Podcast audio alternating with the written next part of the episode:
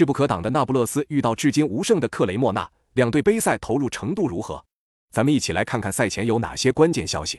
一、那不勒斯过去十二次参加意大利杯八分之一决赛，仅有两次被淘汰，而克雷莫纳上一次参加意大利杯八分之一决赛还是二十五年前的事情。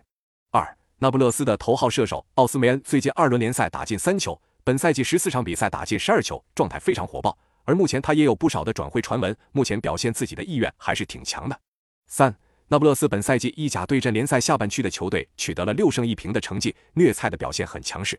四。克雷莫纳在上周末联赛输球后进行了换帅，本场比赛是新帅巴拉尔迪尼的首秀。他有着丰富的意甲执教经验，此前曾执教热那亚、卡利亚里、拉齐奥等多支意甲球队。